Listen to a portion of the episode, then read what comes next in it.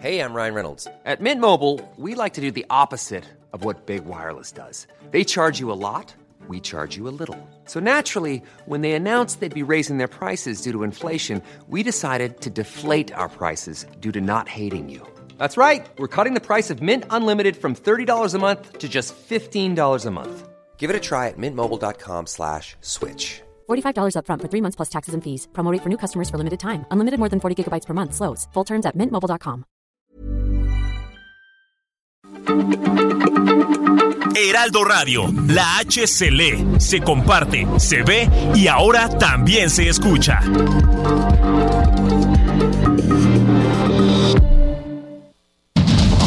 Inicia.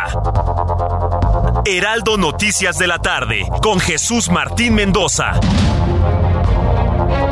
En Heraldo Radio.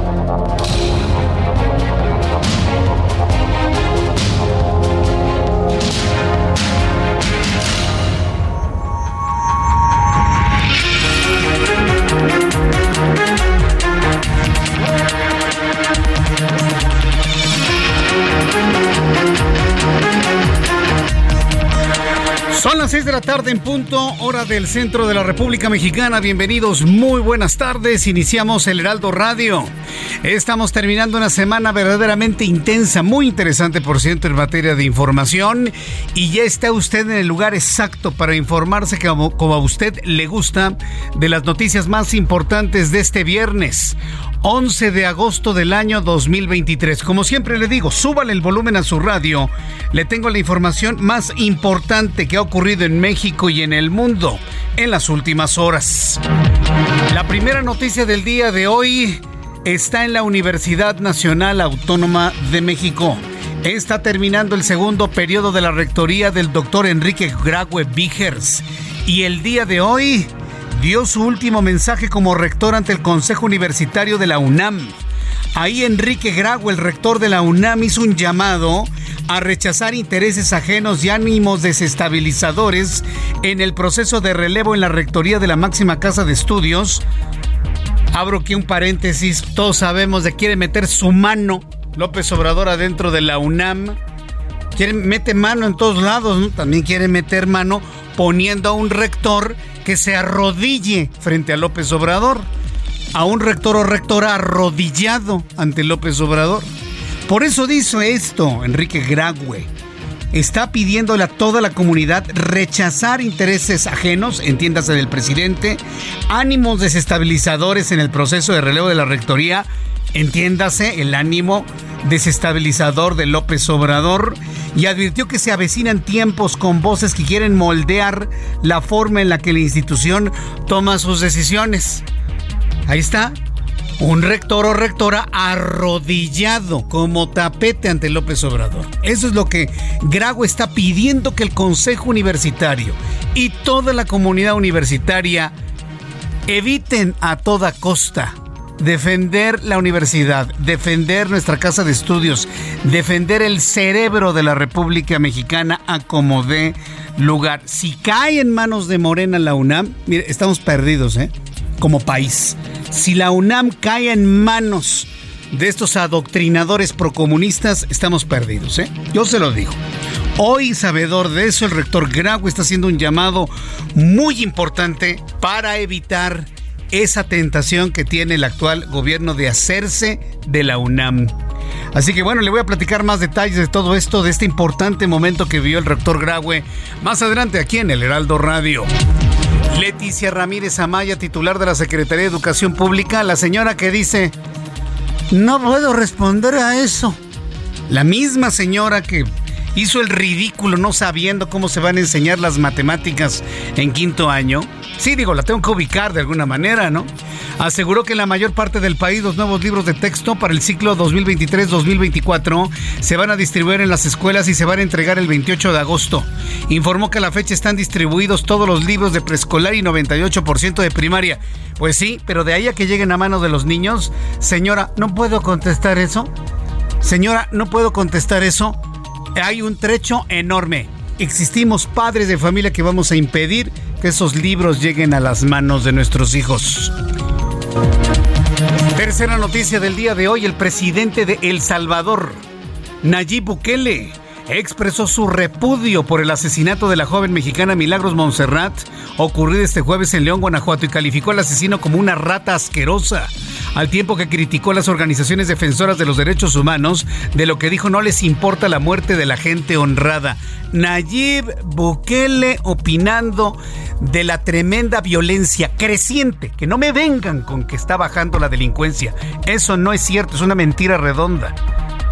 Nayib Bukele, el presidente de El Salvador, el único hombre que ha podido mantener a raya las pandillas de la Mara Salvatrucha, de la MS-13, bajo todo tipo de críticas de comisiones de derechos humanos del mundo, el mismo Nayib Bukele está asegurando que las comisiones de los derechos humanos aquí en México no les importa la muerte de la gente honrada. Qué interesante comentario, sobre todo cuando Nayib Bukele tiene una gran admiración por quienes queremos a un presidente con. con. ándele con eso, con pantalones y zapatos, claro. Sí, efectivamente. Bueno, pues ahí están las palabras de Nayib Bukele, presidente de El Salvador.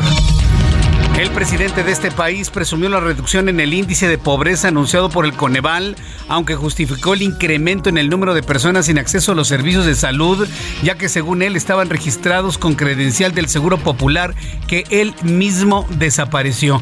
Yo he entrevistado al responsable de la Coneval y durante todos estos años me ha hablado de una profundización de los índices de pobreza y ahora resulta que en unos meses repuntó. Eso no es cierto. Otra más en la que el presidente amenaza al Coneval si no le dan los datos que él quiere escuchar. Es una mentira esto, pero se lo consigno para que usted me diga si lo cree o no lo cree.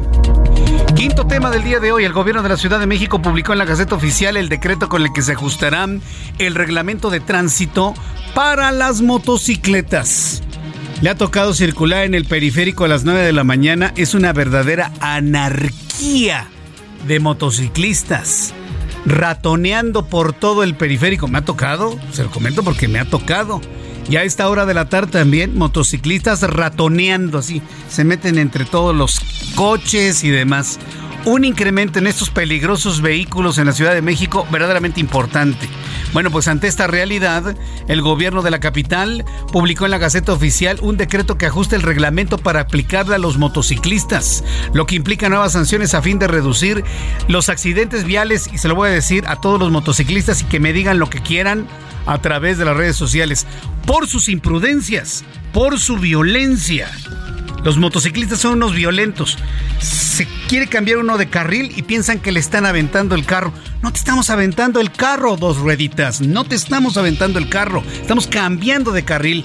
Ah, pero llegan, le patean, le rompen el, el espejo porque piensan que uno les está aventando el auto son unos violentos y espero que también el gobierno de la Ciudad de México castigue estas actitudes. Voy a platicar con Andrés Layuz, el secretario de Movilidad del gobierno de la Ciudad de México, y eso mismo se lo voy a comentar, porque hay gran cantidad de historias de este tipo de excesos de los motociclistas en la Ciudad de México. Primero los ciclistas. Sí, que algunos son verdaderamente unos barbajanes, algunos ciclistas y otros motociclistas también lo son. Las cosas como son. Ya sabe que yo digo las cosas finalmente como son. Motociclistas y ciclistas se sienten con más derechos que los peatones y los automovilistas. Ya platicaremos en dónde estuvo el error y cuándo estuvo el error, por lo cual tenemos esta anarquía de dos rueditas, unos motorizados y otros no, en la Ciudad de México. Las 6 de la tarde con 8 minutos hora del centro de la República Mexicana y más noticias en resumen a esta hora de la tarde, por supuesto, con Giovanna Torres. Adelante, Giovanna. Un juez de control vinculó a proceso a Fernando N., alias el tiburón, agresor de un menor de edad que trabajaba en una sucursal de Subway en el estado de San Luis Potosí. Además, se le interpuso la medida cautelar de prisión preventiva justificada y un plazo de tres meses para la investigación complementaria. Santiago Krill Miranda anunció que dejará la presidencia de la Cámara de Diputados el lunes 14 de agosto y ese mismo día enviará su solicitud de licencia al cargo de diputado federal para dedicarse de lleno a buscar la candidatura del Frente Amplio por México a la presidencia. El expresidente Felipe Calderón aseguró que el partido Movimiento Ciudadano no debería ir solo en las elecciones del 2024 e integrarse a una alianza como la del Frente Amplio por México, pues en caso de no hacerlo, cometería un error de graves consecuencias, con el que Morena podría mantenerse en la presidencia de la República, lo que el panista calificó como un daño quizá irreparable a todos los mexicanos. Mariana Moguel Robles, hija de la exsecretaria federal Rosario Robles, anunció este viernes que buscará contender por la jefatura de gobierno de la Ciudad de México en las próximas elecciones del 2024. Autoridades del estado de Morelos, a través de la Fiscalía Estatal, informó que logró la detención de Dean N., de 33 años, quien era buscada en el estado de Dakota del Norte, en Estados Unidos, acusada de tráfico de drogas y vinculada al cártel de Sinaloa. El gobernador de Florida, Ron DeSantis, aseguró que está dispuesto a usar drones contra los cárteles mexicanos si es elegido presidente de Estados Unidos. En una entrevista a una cadena de televisión norteamericana, afirmó que usaría cualquier fuerza necesaria para defender al país. La cantante Madonna anunció su retorno a los escenarios para continuar con su gira mundial después de atravesar graves problemas de salud. En vísperas de cumplir 65 años, la reina del pop dijo a través de su cuenta de Twitter, estoy feliz de informar que tendremos el nuevo calendario de gira en los próximos días. Nos vemos pronto para una más que merecida celebración.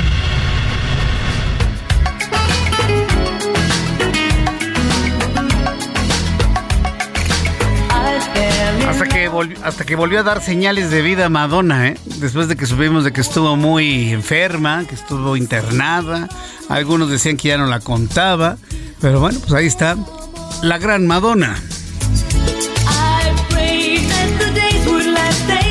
6 de la tarde con 11 minutos hora del centro de la República Mexicana. Escucha usted el Heraldo Radio. Yo soy Jesús Martín Mendoza con las noticias a esta hora de la tarde. Muchas gracias a Verónica Herrera. Me escribe a través de mis redes sociales.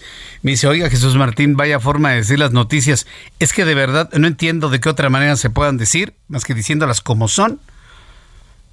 Y bueno, sí, yo sé que hay quienes las dan suavecitas, ¿no? No se vaya a enojar aquel, ¿no? Pero tenemos que decir las cosas finalmente como son. En el caso de lo que hoy anuncia el rector Enrique Graue y en torno al asunto de los motociclistas. No, no, no, es una cosa espantosa. Y qué bueno que el gobierno de la Ciudad de México va a entrarle de lleno a este tema antes de que ocurra una verdadera tragedia en la Ciudad de México con motociclistas. Bola de imprudentes. No todos, no todos pero la gran mayoría, los de, reparto, los que se sienten que están en una película de Tom Cruise, los ha visto, ¿no? Que se sienten acá, Tom Cruise en su moto, ¿no? Sí, no, porque somos un país en donde la gente tiene que sentirse algo distinto para sentirse menos mal. Y ahí van, ¿no? Se sienten. Se sienten que van así todos poderosos, ¿no? Con su motito, ¿no? No, señores, tienen que utilizar el espacio de un auto, no pueden andar en medio de carriles. Se sienten, ¿no? Y se pone su playerita blanca, ¿no? Su chamarra, ¿no? Ahí va, ¿no? A ver a la novia. Bueno, ya. ya, al ratito platico con Andrés Layuz, quien es el secretario de, de, Movilidad de la Ciudad de México. Mire, le está tocando uno de los peores momentos en cuanto a orden en la Ciudad de México. Amigos que nos escuchan en Guadalajara, en Monterrey, en Mérida, en Acapulco Guerrero, en Tijuana, en Villahermosa, en la ciudad de Oaxaca le estoy platicando lo que vivimos aquí en el centro del país, como todo el, orden de la movilidad está fuera de control. Fuera de control.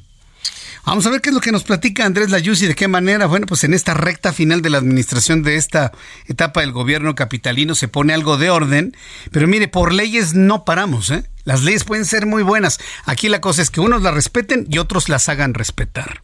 Ahí es donde está el problema. Ahí es donde está el problema gigantesco. Esto es parte de lo que le tendré hoy, 11 de agosto del año 2023. Saludos a quienes cumplen años, festejan su santo el día de hoy. Vamos directamente con la información importante de, de este día. Y estamos verdaderamente consternados por el asesinato de esta muchacha Montserrat en León, Guanajuato. La consternación ha escalado a grado internacional Inclusive Nayib Bukele, el presidente del Salvador, el valiente presidente del Salvador, ya opinó sobre el asesinato de esta chica, ¿no? Y del mutis, del silencio total de la Comisión de los Derechos Humanos de la señora Piedra. Ya hasta Nayib Bukele opinó, imagínense. La Fiscalía de Guanajuato cateó el domicilio del presunto feminicida de Milagros Monserrat Mesa, la mujer que fue apuñalada ayer por Miguel N. en calles de León, Guanajuato, cuando se dirigía a su trabajo. El cateo se realizó en la colonia moderna de León, en la casa del agresor, identificado como Miguel N., pero este no fue encontrado, pues claro, como rata, ¿no? Está escondido, ¿no? Por lo que el lugar permanece resguardado por la policía municipal y se continúa en búsqueda del asesino de Milagros. Al respecto, el secretario de Seguridad de Guanajuato, Mario Bravo, pidió el apoyo de la ciudadanía para ubicar al responsable y detenerlo. Así lo informó pedir el apoyo a toda la ciudadanía, que si alguien lo ubica, lo conoce o sabe quién es, que por favor nos marquen al 911 o a las redes sociales del municipio. Bien, pues esto fue lo que comentó Mario Bravo, quien es el secretario de Seguridad del Estado de Guanajuato. En tanto, Julio César Mesa, hermano de la víctima, señaló que Montserrat solía hacer ese recorrido de su trabajo cada mañana, por lo que pidió a las autoridades dar con el asesino de su hermana para librar a otras mujeres de ser atacadas también. Esto dijo el hermano de la mujer asesinada. Sí, sí, era, era, su ruta, pues lo lo cotidiano, pues, este, de su casa hacia el trayecto caminaba tres, tres, cinco cuadras, llegaba a, su lugar de trabajo, quedé con la persona este que le causó el daño a mi hermana y pues librar también a otras a otras este mujeres. Tenía pues sus planes era tener este tiene su casa y tenía sus planes pues sí como cualquier persona pues tener su su formarse una familia este superarse personalmente eso es lo que dice el hermano de Montserrat, Julio César Mesa. Le digo que este asunto allá en León, Guanajuato, ha alcanzado niveles de interés internacional. Nayib Bukele, que es un personaje de la noticia a nivel internacional. Yo leo muchos comentarios a través de las redes sociales. ¿Por qué en México no tenemos un Bukele? En Estados Unidos inclusive quieren un Bukele también. Mire, las cosas son muy distintas, muy, muy diferentes. ¿Sabe cuántos habitantes hay en El Salvador? No rebasan los 6 millones. Es la población que tiene Nesa y Ecatepec juntos. Nesa, Ecatepec e Iztapalapa juntos. Eso es El Salvador completamente. Y su condición de territorio pues les permite tener una vigilancia y una acción más coordinada que en una república mexicana como la nuestra. Ese es el primer punto. No es lo mismo la extensión territorial y la cantidad de habitantes en El Salvador que en México. Esa es la primera gran diferencia del por qué pues una acción como la de Nayib Bukele, pues a lo mejor no tendría el mismo impacto o el mismo resultado. Claro, nadie en México ha gobernado con la decisión que tiene Bukele de convertir a su país de ser uno de los más peligrosos del mundo a ser en este momento uno de los más seguros de América Latina. Ahí está la importancia de Nayib Bukele un Congreso en El Salvador que va a hacer las modificaciones constitucionales necesarias para reelegir a un hombre que verdaderamente está arriesgando la vida misma para poder limpiar de tanta basura a El Salvador. Nadie hubiese imaginado esto hace algunos años. Nayib Bukele no necesita robarse nada del gobierno. Su padre fue un hombre multimillonario y por lo tanto lo es, tiene mucho dinero. de origen musulmán, Nayib Bukele no es musulmán, está casado con una mujer cristiana, no sé si católica, pero sí cristiana, y él no se identifica dentro del Islam tampoco. Pero es joven, es intenso, es determinado y pues es uno de los hombres de los cuales se habla más en todo el planeta. Bueno, ese hombre Nayib Bukele, que ha logrado meter a centenares de asesinos de la Mara Salvatrucha, hoy opinó sobre el asesino que mató a, a Montserrat. El presidente de El Salvador, Nayib Bukele, se pronunció sobre el caso de Milagros Montserrat, la joven mexicana que fue asesinada en León, Guanajuato, por un individuo que la persiguió y la apuñaló varias veces, a quien calificó como, así lo calificó Nayib Bukele, una rata asquerosa. Pues así se refiere y hasta peor, ¿no? Los integrantes de la Mara Salvatrucha. Afirmó que las organizaciones de derechos humanos seguramente lo defenderán, ya que no les importa la muerte de la gente honrada. Fíjese. Nayib Bukele ha sido muy cuestionado por la Comisión Interamericana de los Derechos Humanos y otras instancias de derechos humanos a nivel internacional por la forma en la que ha detenido y mantiene encerrados a los pandilleros de la MS-13. Y él ha dicho, bueno, pues que los dejo en la calle y que sigan matando, que sigan asesinando a la gente, porque esta gente asesina por deporte, porque se les antoja, te cruzas en la calle y te matan. ¿Los dejo en la calle para proteger sus derechos humanos o protejo los derechos humanos de la mayoría? Ese ha sido el discurso de Nayib Bukele y nadie ha podido combatirlo verbal, política y oralmente sobre ese argumento. ¿eh? Bueno, pues Nayib Bukele afirmó que las organizaciones de derechos humanos van a defender al individuo porque no les importa la muerte de gente honrada.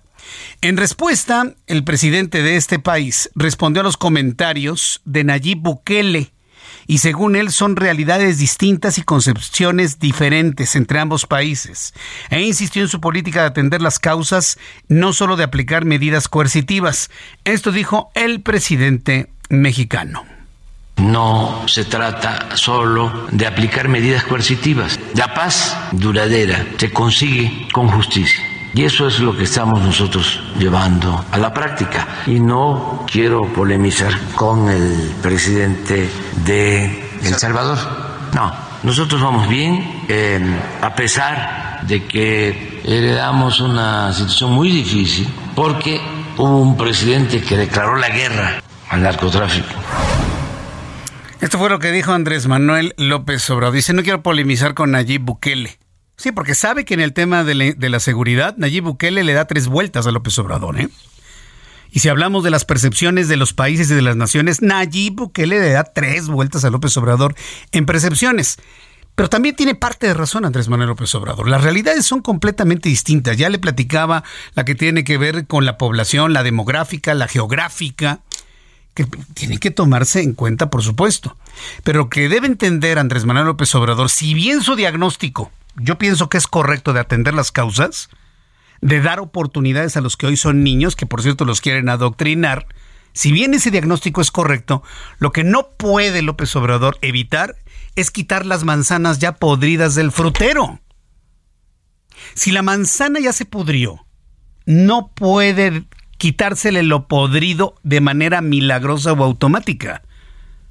Ya atendió las causas, ya quitó lo que está pudriendo las frutas del frutero, hay que quitar las que se pudrieron porque van a seguir pudriendo las demás. Espero que se entienda esa analogía. Y es lo que está haciendo Nayib Bukele. Está haciendo una limpia. Está quitando las frutas podridas del frutero.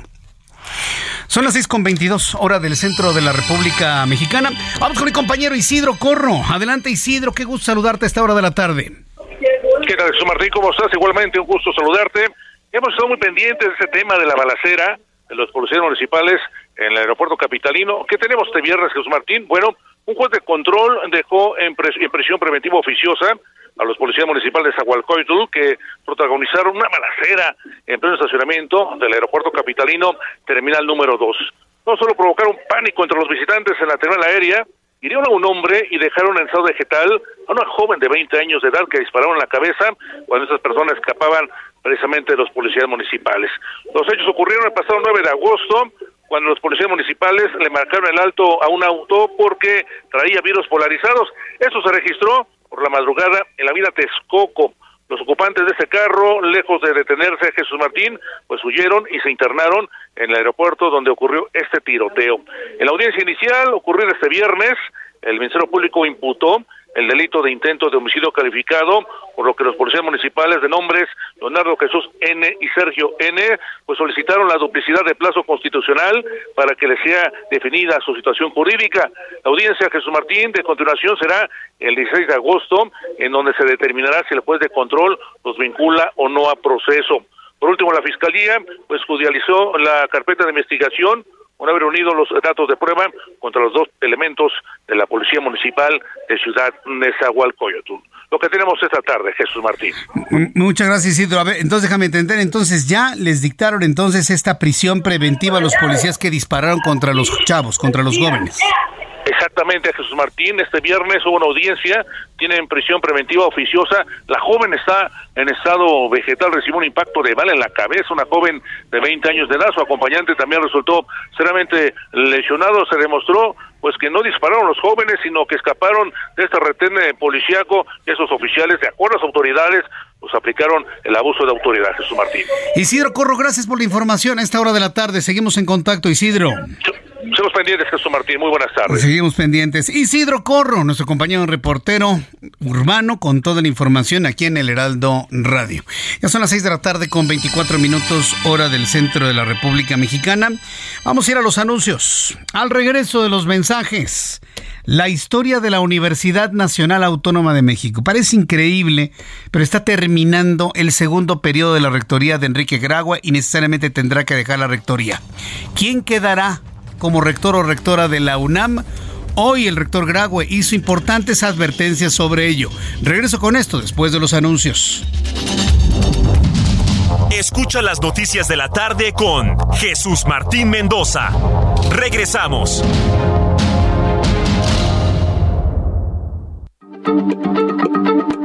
Heraldo Radio, la H se comparte, se ve y ahora también se escucha.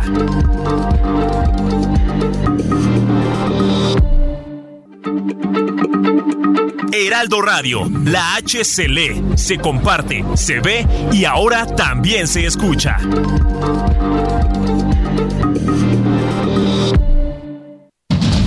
Continúa Heraldo Noticias de la tarde con Jesús Martín Mendoza.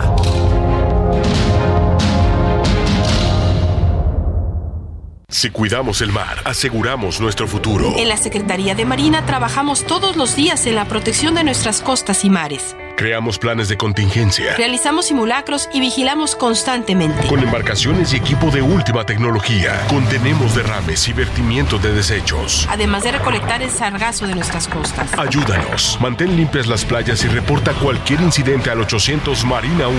Porque el corazón de México también late en el mar. Secretaría de Marina. Gobierno de México. CAT promedio de 31.7% sin IVA, vigencia del 1 al 31 de agosto. RAM 4000, la única doble cabina del mercado que se adapta a cualquier desafío en el trabajo. Estrénala hoy con tasa desde 9.75% y comienza a pagarle en octubre. RAM 4000, RAM, a todo con todo. Son las 6 de la tarde con 31 minutos hora del centro de la República Mexicana. Continuamos en el Heraldo Radio. Yo soy Jesús Martín Mendoza. Oiga, me llegó una denuncia de Miranda Pérez. Un saludo a Miranda Pérez que nos está escuchando a esta hora de la tarde. Qué cosas, ¿no? En este estamos en el momento previo al regreso a las clases, el 28 de agosto, de los cursos de verano. Y Miranda Pérez me envió un video de lo que hicieron unos niños en lo más, sí, en, el, en el, la avenida Macrocentro, donde hay un centro de entretenimiento para niños, hicieron ahí un, una, no sé, una actividad, una dinámica donde utilizaron pintura, dejaron pintada la calle, dejaron pintados los coches, dejaron pintado todo y no les importó absolutamente nada, pero sobre todo ni a los policías les importaba. Este es el audio del video que me envía Miranda. Estoy aquí en Boulevard Macrocentro y vengo a ver esto. O sea, esto lo hicieron unos niños de un curso de verano que lo está organizando esto. El Jumping de Interlomas. Vean cómo dejaron los coches, los niños. Jumping de Interlomas se llama. Los organizadores están de ese lado. Ni siquiera dejaron una indemnización. Los niños hasta pintaron los coches. O sea, esto es lo que les estamos enseñando a nuestros niños. Esta es la nuestra generación. O sea, ahí van los señores. Este chavo está todo pintado. Fueron los organizadores del Jumping. Qué bárbaros. Pintaron los coches. Imagínese que usted llegue y encuentre todo su coche pintado de pintura amarilla. No hacer nada. Vean los coches de Es increíble. El coche de allá. Muchas gracias eh, eh, a, a, Mari, a, Marina, Miranda, perdón, Miranda Pérez. Muchas gracias a Miranda Pérez que me envió este video. Lo damos a conocer para que en el Estado de México tomen me medidas contra este centro de diversiones, centro de cursos de verano, lo que sea. Jumping Interloma se llama. Para que no hagan eso, están haciendo daño en propiedad ajena Muchas gracias Miranda por hacer esta denuncia. Le hemos pasado al aire y estoy seguro que habrá reacciones a esta denuncia. Gracias por tu confianza. Son las 6 de la tarde con 33 minutos, hora del centro de la República Mexicana. Vamos a continuar con la información aquí en el Heraldo Radio. Y bueno, pues entro en comunicación Ahora que hemos estado toda esta semana, nos la pasamos hablando sobre los libros de texto, qué si el adoctrinamiento, qué si el adoctrinamiento eh, procomunista, pero lo que nos ha preocupado sobremanera es la falta de rigor en los contenidos, falta de rigor científico, la ausencia de matemáticas formales, la ausencia de un correcto, una correcta enseñanza del idioma español, la ausencia de muchos elementos de la historia, la inclusión de elementos históricos contemporáneos para adular a Andrés Manuel López Obrador con todas sus letras. Quieren crear una especie de admiración a López Obrador como si fuera, no sé, un santito, no sé, algo así, ¿no? En esta intención que quiere ser estampita de papelería. Es increíble, pero sí, ahí está, poniéndolo como víctima del proceso electoral del año 2006. Pero mire, hay quienes han criticado esto, pero también están ofreciendo y esta es la parte que me parece muy positiva, eh, la posibilidad de ayudar a revisar, a corregir. Estamos muy lejos de decir, no, pues quemen los libros. No, pero mientras no los corrijan y verdaderamente sean libros objetivos para una enseñanza objetiva de conocimientos generales, pues no es lo más conveniente que los tengan en sus manos.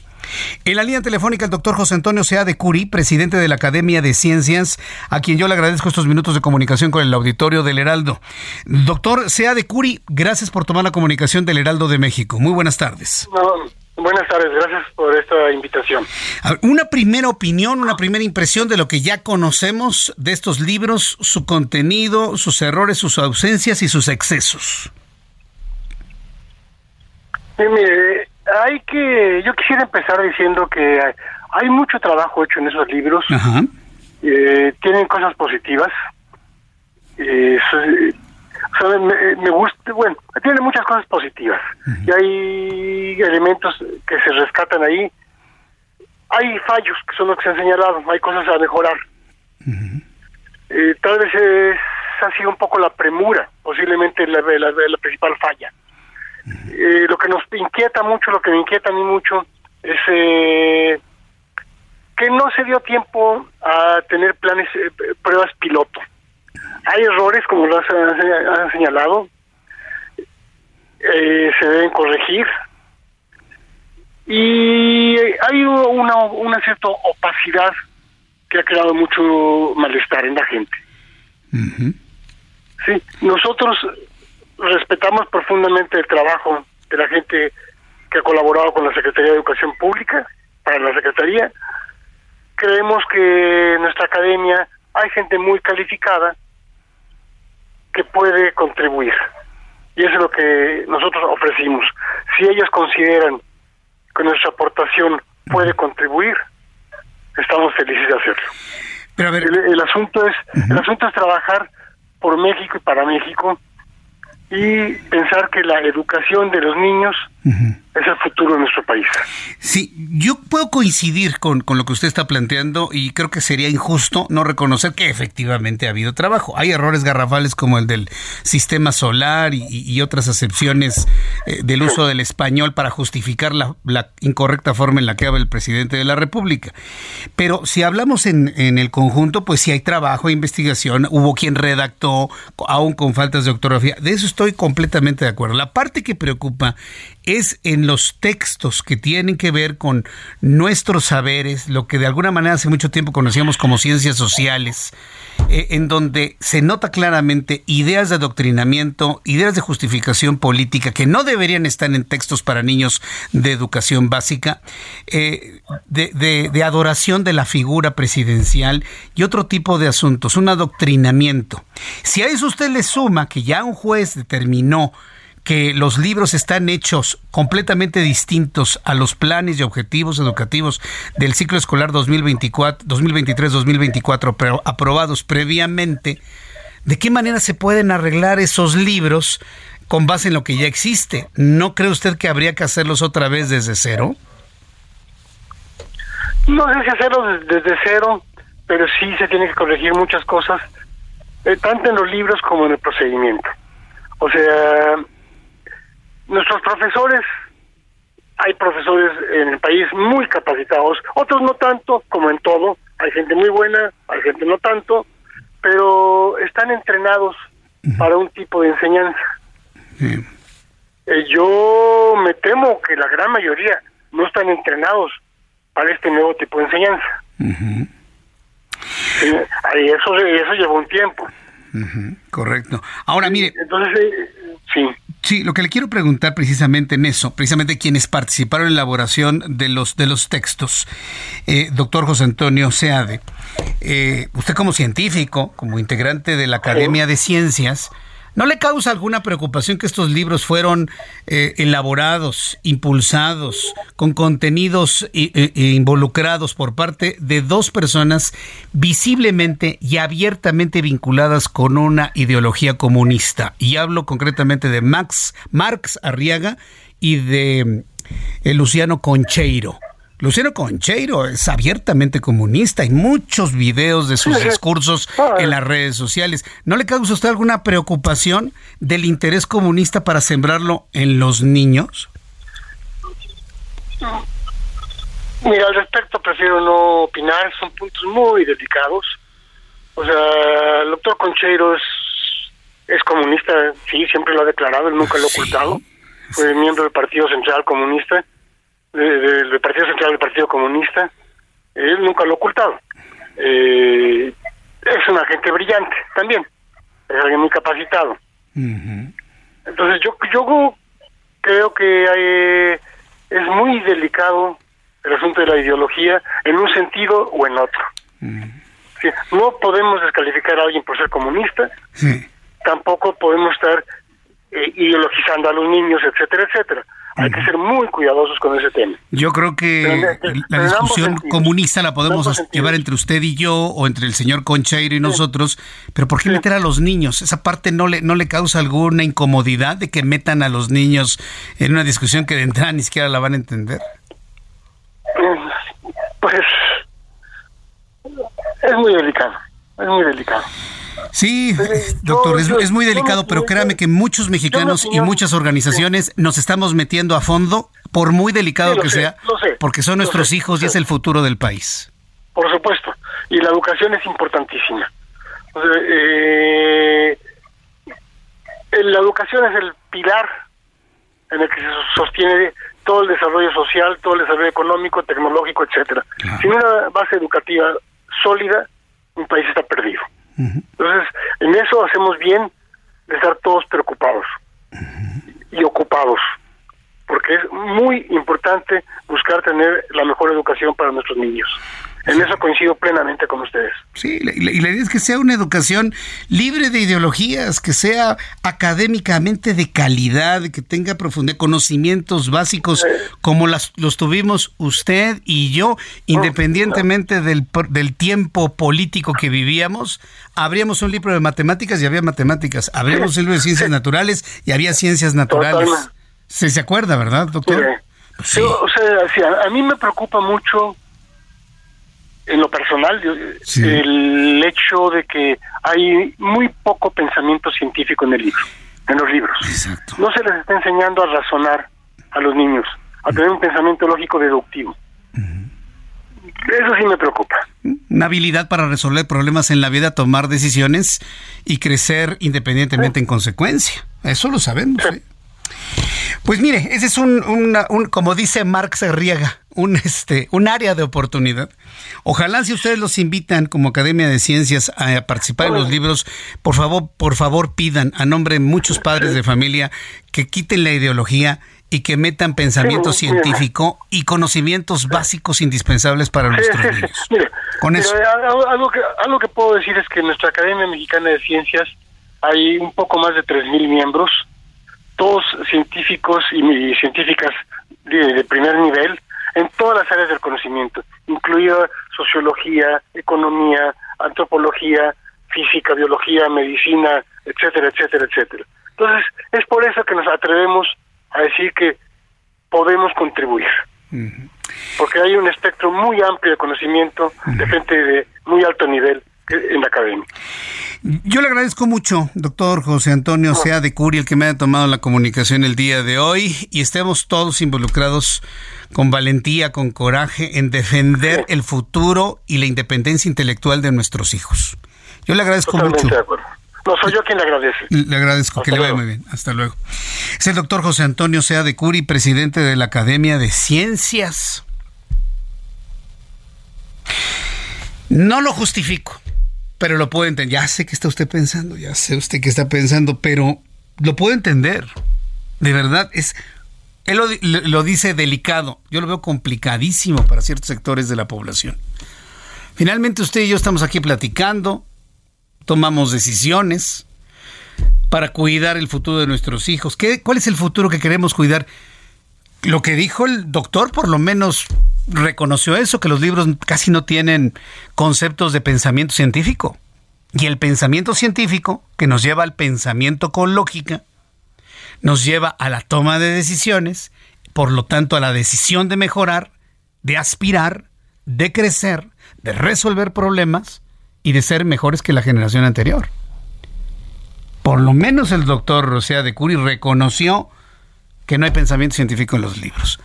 ¿Cómo los van a meter? Mire, yo en lo personal pienso que sí, hay, ya, ya había algunos libros en, la, en línea. Sí tienen mucho contenido, muchas faltas de ortografía, pero les falta el rigor, les falta la profundización, como eran nuestros libros de antes, español, matemáticas, ciencias naturales, ciencias sociales.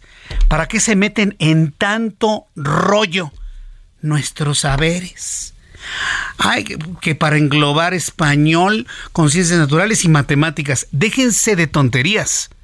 El conocimiento es uno. Así tengamos portales dimensionales que nos transporten a otro lugar, digo, por hablar de una tecnología que todavía ni siquiera existe. El conocimiento es uno matemáticas, sumar, restar, multiplicar y dividir, a partir de ahí se, sabe todo lo demás. Matemáticas, español, artículos, sujeto, predicado, verbo. Ese conocimiento nunca va a cambiar.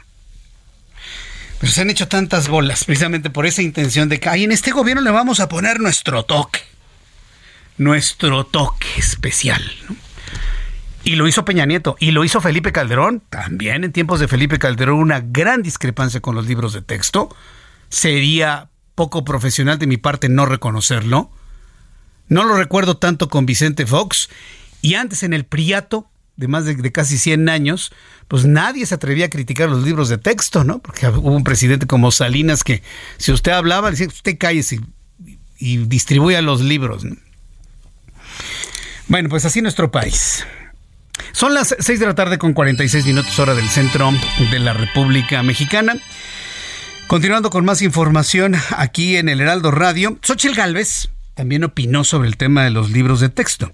Este viernes la senadora Xochil Gálvez llegó al Aeropuerto Internacional de Tampico, donde fue recibido por ciudadanos de, de todos los sectores de la ciudad de Tampico. La aspirante a encabezar el Frente Amplio por México, arribó a Tampico para tener reuniones con la militancia, pero aprovechó para hablar sobre los libros de texto y señaló que los libros de texto no se sometieron a un proceso adecuado de, de consulta y ahora se pretende explicar pues señaló que si no hay nada que ocultar, ¿por qué se reservan por cinco años la información de cómo se hicieron los libros de texto? Además dijo que le preocupa la parte de matemáticas en los libros, pues claro, ella es ingeniera, ¿Y sabe quién también debería estar muy preocupada por la falta de matemáticas en los libros de texto? Claudia Sheinbaum. Ella es doctora en física. Pero hasta este momento creo que no ha, no ha osado en criticar el contenido o la ausencia de matemáticas en los libros de texto. Xochitl Galvez, quien es la aspirante del Frente Amplio por México con mayor aceptación en este momento, dijo lo siguiente sobre los libros. Dicen que las matemáticas no son necesarias porque nadie utiliza, no sé, alguna de las leyes de Newton, pero las matemáticas estructuran la mente. No, no, se, no se ve, dicen, bueno, ¿quién ha usado una ecuación diferencial integral? Tú no te das cuenta que resolver ecuaciones diferenciales integrales hace que tu mente se estructure de una manera que te permite resolver problemas. Sí me preocupa un poco esta visión de reduccionista, de que, pues, ¿quién usa el teorema de Pitágoras, no? Sí, es, una visión reduccionista, ¿no? Ay, como los mexicanos no les gustan las matemáticas, quítaselas. Van a estar felices con este gobierno y cuando tengan 18 años van a votar por nosotros. Le juro que así piensan. Claro que así piensan. Quítale las matemáticas, van a estar agradecidísimos con nosotros los niños. Cuando tengan 18 años van a votar por nosotros. Pues no, los estamos condenando al ostracismo los estamos condenando precisamente a no tener pensamiento lógico, lo acaba de decir también Xochil Gálvez. Para eso sirven las matemáticas, no porque usted vaya a utilizar, le, digo algo sencillito, ¿no? La, fórmula para la obtención del área de un triángulo en la vida cotidiana, que si llega a servir, ¿eh? ¿Quiere saber cuánto mide su terreno? Tiene por lo menos, por lo menos que saber esas reglas básicas para obtener las áreas de cualquier polígono. Tan fácil. Si no, ni siquiera sabría qué es lo que compra, si se va a comprar o va a rentar usted un terreno donde construir algo. Las matemáticas están absolutamente en todo. O no sabría diferenciar cuando le venden un kilo de aquilo o un kilo de 800 gramos. Por supuesto. O hacer conversiones. Y si no se sabe la fórmula, tener la lógica para pensar cómo resolver ese problema. Es indefendible lo que me digan. Indefendible quienes no estén de acuerdo. Indefendible que no haya matemáticas o haya muy pocas en los libros de texto gratuitos. Eso sí, nadie lo puede defender. Son las 6 de la tarde con 49 minutos hora del centro de la República Mexicana. La Red de Derechos de la Infancia de México rechazó la politización de los contenidos de los libros de texto al advertir que la educación de la niñez no es un botín político, sino un derecho por el que se pidió un debate serio para tratar este tema. A través de un comunicado, la directora de Redim, Tania Ramírez, dijo que la discusión por los libros de texto son una estrategia de un plan de trabajo más amplio que se han hecho públicos a destiempo y con problemas, por lo que las comunidades estudiantiles tendrán poco tiempo para adecuarse al nuevo ciclo escolar. En eso tienen toda la razón. Mire, venimos de un, de un rezago educativo luego de la pandemia. Y luego ahora con este tema de los libros de texto, le puedo asegurar que se van se van a atrasar más los niños. Esperemos que no y que se encuentre una solución. Diez minutos y serán las siete de la noche. Vaya revisando su reloj para que llegue a tiempo. Acuérdese que es viernes y está embotellado absolutamente todo. Vamos a los temas de la política. ¿Por qué es importante después de este tiempo? Porque usted y yo queremos un viraje importante en la vida de nuestro país, un proceso de reconstrucción de las cosas. ¿Quién va a reconstruir todo lo devastado políticamente en los últimos cinco años? ¿Quién lo va a hacer? Esa es la gran pregunta. Por lo pronto, en el primer foro organizado por el Frente Amplio por México con los aspirantes presidenciales se evitó el debate entre ellos y se concentraron en señalar lo que consideran un gobierno federal deficiente. Ángel Arellano Peralta nos informa.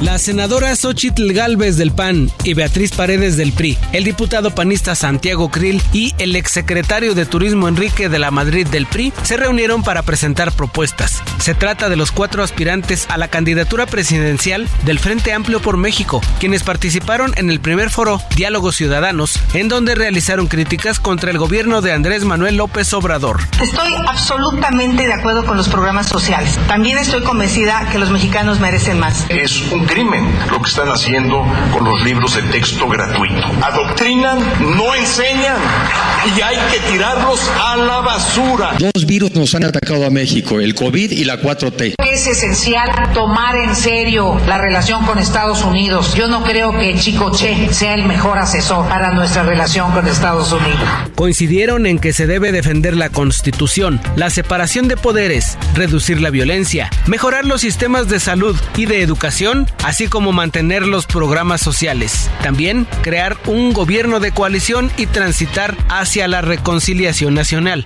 Beatriz Paredes reconoció que tuvieron la oportunidad de atender las demandas ciudadanas y no lo hicieron, lo que permitió que llegara al poder López Obrador, a quien calificó como un accidente histórico. Yo no estoy obsesionada por Andrés Manuel López Obrador. Es un accidente histórico por los errores que cometimos. Es un accidente histórico porque no tuvimos la capacidad cuando la sociedad nos dio en repetidas ocasiones la oportunidad de gobernarla, de resolver la problemática de los marginados. Ese es nuestro gran desafío, gobernar para todos. Enrique de la Madrid dijo por su parte que ya no se debe tener un presidente sábelo todo. Nunca más un presidencialismo que cree que sabe todo y nos estorba en todo, porque 130 millones de mexicanos pensamos mucho más que una sola persona. El gran ausente fue el PRD que declaró una pausa en su participación en el frente a la espera de que se aclare por qué fueron excluidos Miguel Ángel Mancera y Silvano Aureoles, sus dos aspirantes, quienes no pasaron a la siguiente fase del proceso para elegir al abanderado presidencial. Ante esta ausencia, se hizo un llamado a que continuaran en la coalición. Escuchemos a Beatriz Paredes, a Santiago Krill y a Xochitl Galvez. Y al Partido de la Revolución Democrática, al que convocamos a que se una nuevamente, pues su participación es importante. A mi amigo Jesús Zambrano, tú y tu partido son indispensables. Al jefe Zambrano le digo, él fue mi jefe de campaña en Hidalgo, por eso le digo, jefe Zambrano, nos hace falta. Informó para las noticias de la tarde Ángel Arellano Peralta. Esa es la forma en la que se está llamando la unidad. Gracias Ángel por, por esta información. La forma como están llamando a Jesús Zambrano. Tocayo Jesús Zambrano.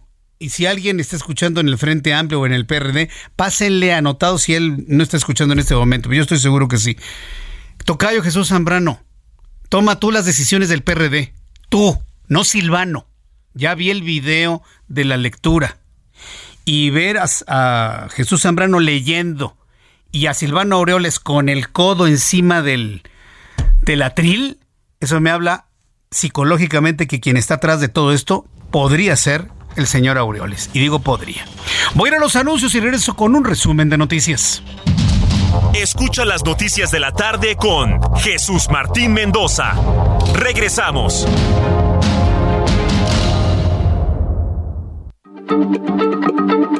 Heraldo Radio, la H se lee, se comparte, se ve y ahora también se escucha.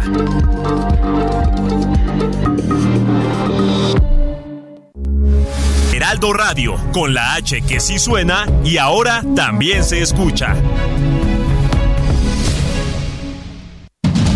Continúa Heraldo Noticias de la tarde con Jesús Martín Mendoza.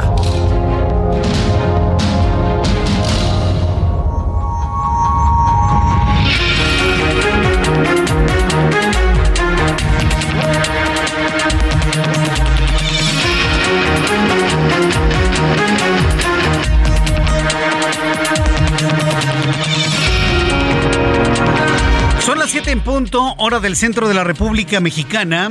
Le presento un resumen con las noticias más importantes en el Heraldo Radio.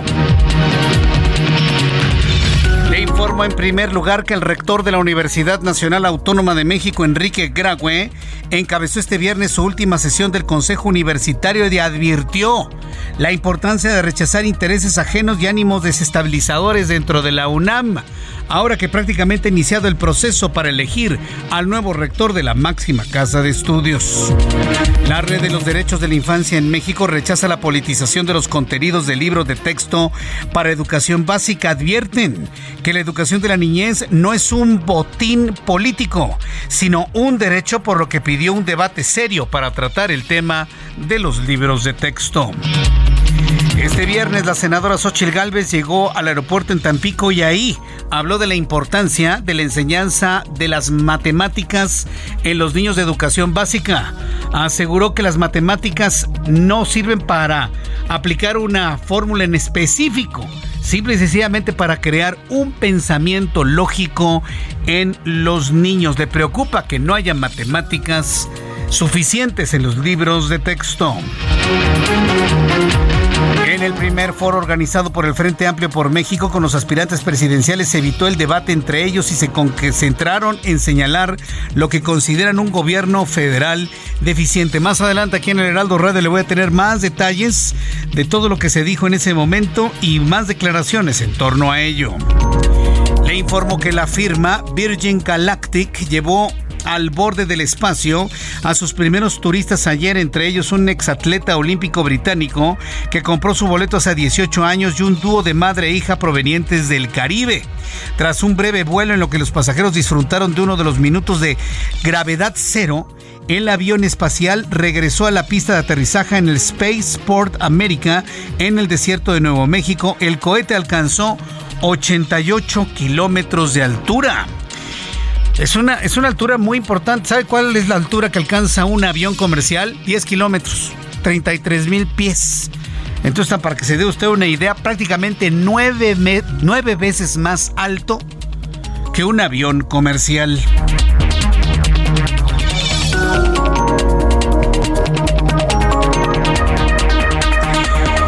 Noticias en este resumen, informo que en entrevista con el Heraldo Radio, el presidente de la Academia de Ciencias, José Antonio Seade, reconoció que existe la inquietud por la premura con la que se diseñaron los libros de texto gratuitos y aunque le reconoció algunas cosas positivas, reiteró el ofrecimiento de la institución para apoyar el rediseño de los contenidos. Esto dijo José Antonio Seade.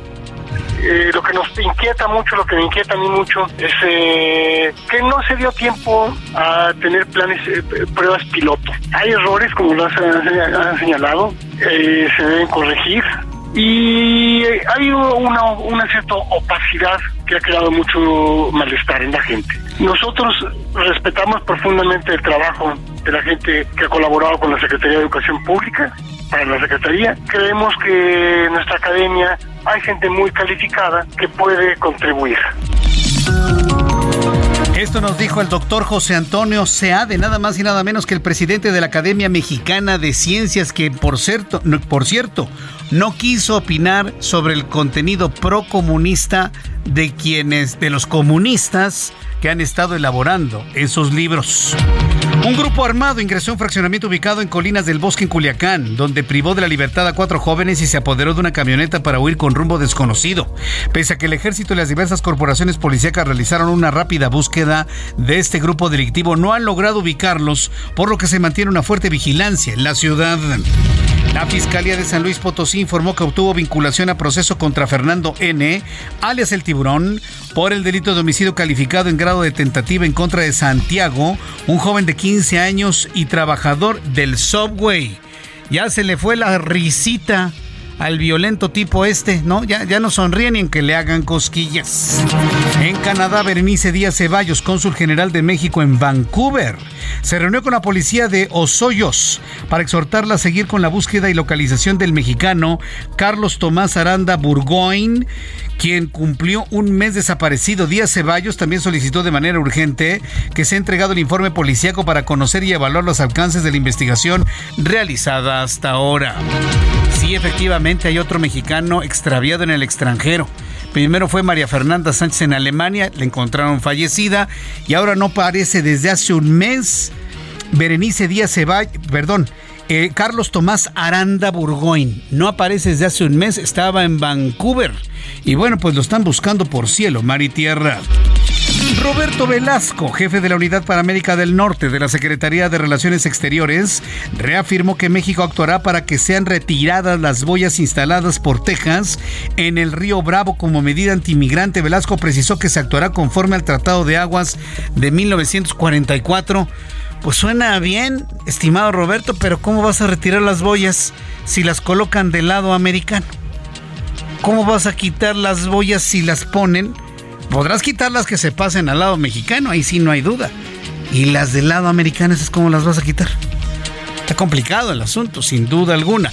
Greg Abbott, gobernador de Texas, ni se asusta ni se acongoja. Prácticamente no ha declarado absolutamente nada de todo lo que se dice de este lado del río Bravo.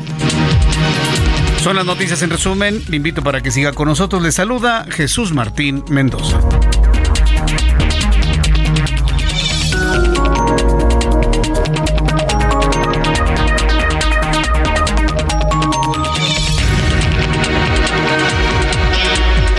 Las 7:07, las 19 horas con 7 minutos hora del centro de la República Mexicana. Platíqueme, ¿cómo va su viernes? ¿Cómo va su viernes? Interesante, ¿no? Complicado, por supuesto, porque para algunos inclusive muy suertudotes, pues esa es quincena adelantada para quienes tienen mucha suerte. Entonces, espero que vaya muy bien su viernes. Por favor, cuídense. Luego de lo ocurrido esta semana con el empresario Arena Saiz, recordarle a mis queridos amigos ya cincuentones, cuarentones y cincuentones, que si quieren irse de juerga, por favor, cuídense, cuídense mucho, vayan en grupo, que uno no tome, no se metan en situaciones de riesgo, que quieren este, aventuras fuertes, casi como subirse a una montaña rusa, al buen entendedor pocas palabras, bueno, pues por lo menos no se emborrachen para que estén con los cinco sentidos completamente despiertos, por favor. Cuídense. Hay gente en restaurantes, en antros, taxistas, mujeres, hombres de todo tipo, que solamente están viendo de qué manera le bajan el anillo, el reloj, la billetera, el dinero de las tarjetas, la cadena y lo que puedan. Métanse eso en la cabeza hay gente que les va a querer robar todo lo que tienen y sobre todo si aparentan tener mucho dinero. Recomendación de cuates, recomendación de amigos. Vamos con mi compañero Gerardo Galicia, nuestro compañero reportero urbano, quien nos tiene más información a esta hora de la tarde-noche. Adelante Gerardo, qué gusto saludarte. Muy buenas tardes.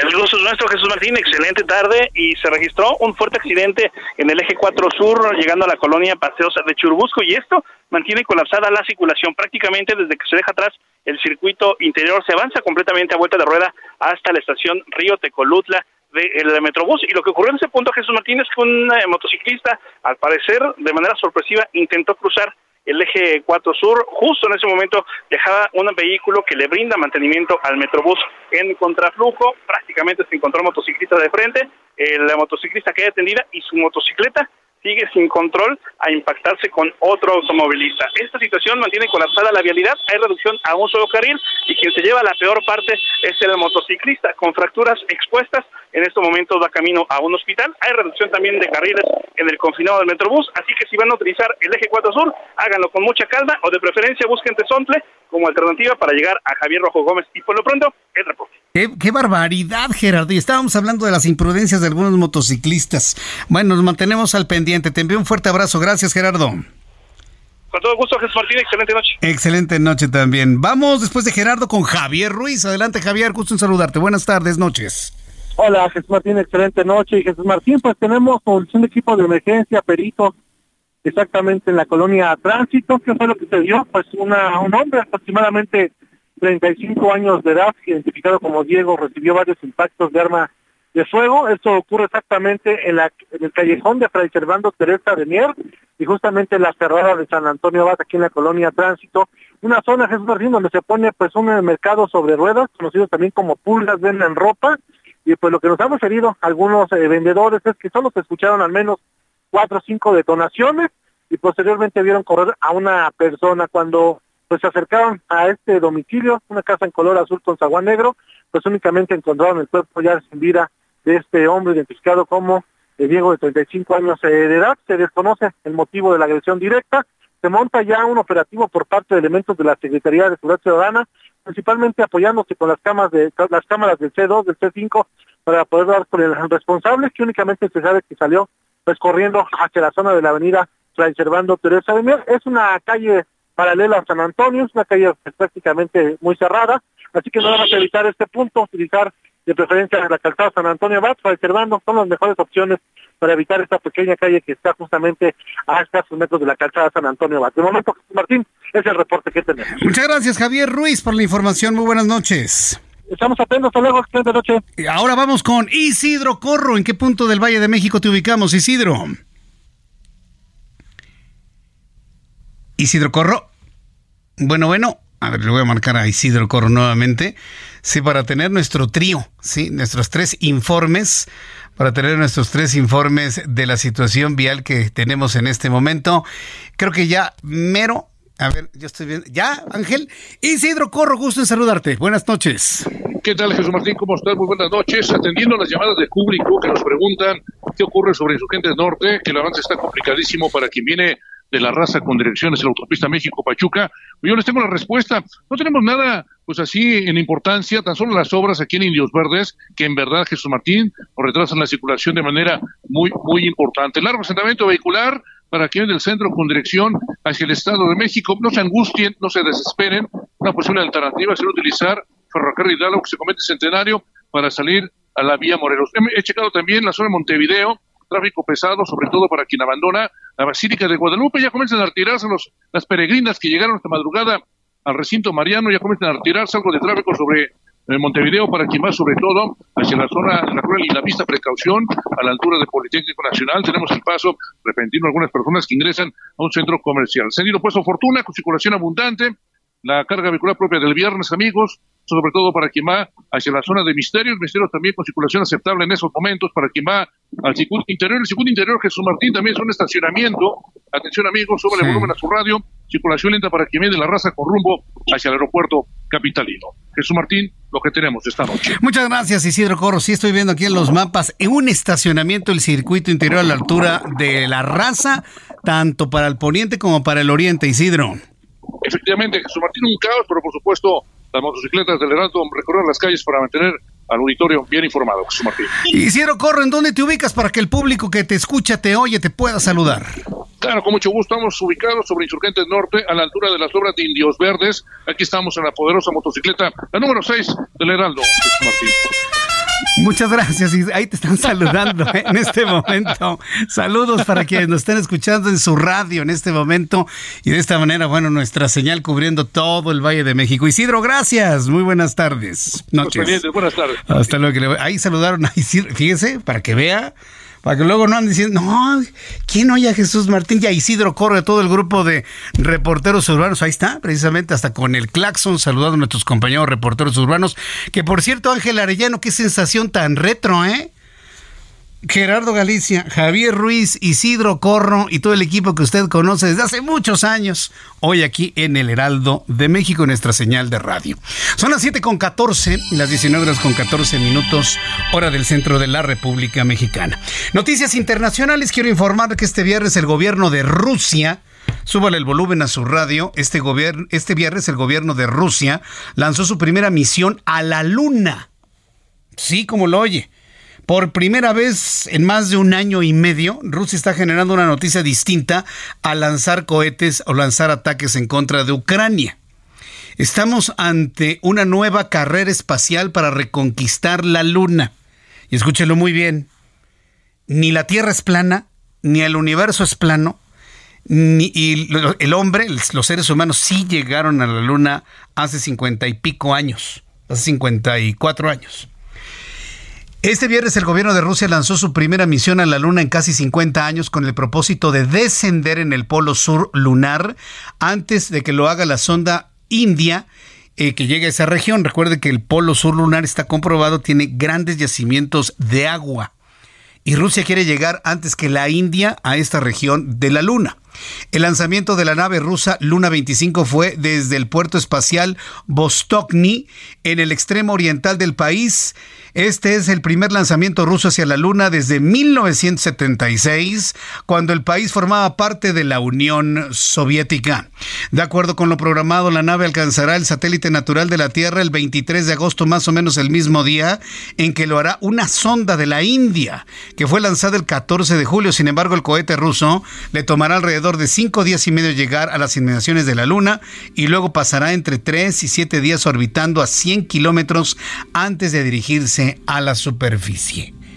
Usted y yo estamos siendo testigos de una nueva carrera rumbo a la Luna. Que por cierto, recuerde, la nave, la misión Artemis, enviará a los primeros, a la primera mujer que descenderá sobre la superficie de la Luna en el año 2025. Ya no falta mucho, ¿eh? Y si usted se cuida mucho, esta generación, nos cuidamos usted y yo mucho, esta generación vamos a ser testigos del regreso de los seres humanos a pisar la superficie de la Luna y esto ocurrirá en el año 2025 con la misión Artemis y la primera mujer pisará la Luna. Eso es algo verdaderamente extraordinario. Y todo esto que ha hecho la India, que está haciendo Rusia, que por supuesto está haciendo los Estados Unidos, están preparando este ambiente para sentirnos nuevamente como el mundo se sentía en la década de los 60, en medio de una gran carrera espacial. Y ya con esta noticia nos vamos con más noticias internacionales con Alina Leal Hernández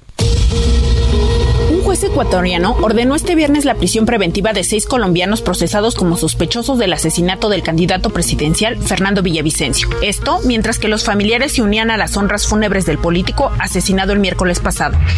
Los residentes de la isla hawaiana de Maui, que huyeron desesperados de las llamas, afirman que el famoso sistema de alerta de emergencias de Hawái no les avisó cuando el fuego se acercaba a sus casas. Las autoridades confirmaron estas versiones al señalar que los registros de gestión de emergencias de Hawái no mostraron indicios de que se activaran las sirenas de emergencia antes del devastador incendio que se cobró la vida de al menos 55 personas y arrasó con una localidad histórica.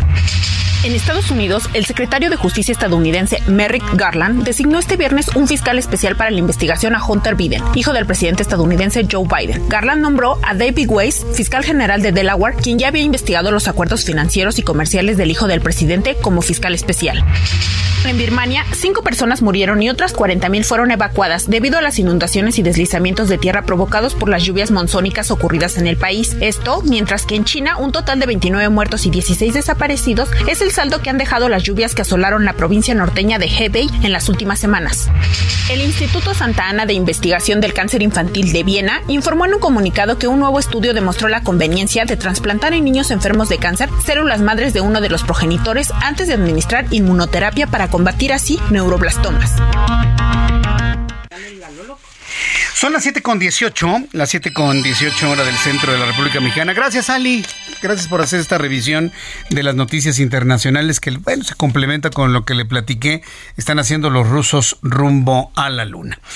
Bien, me da mucho gusto saludar aquí en el estudio. Yo la verdad estoy, estoy, muy contento y usted también va a estar muy contento. A ver, atención amigos que nos escuchan en toda la alcaldía Coyoacán.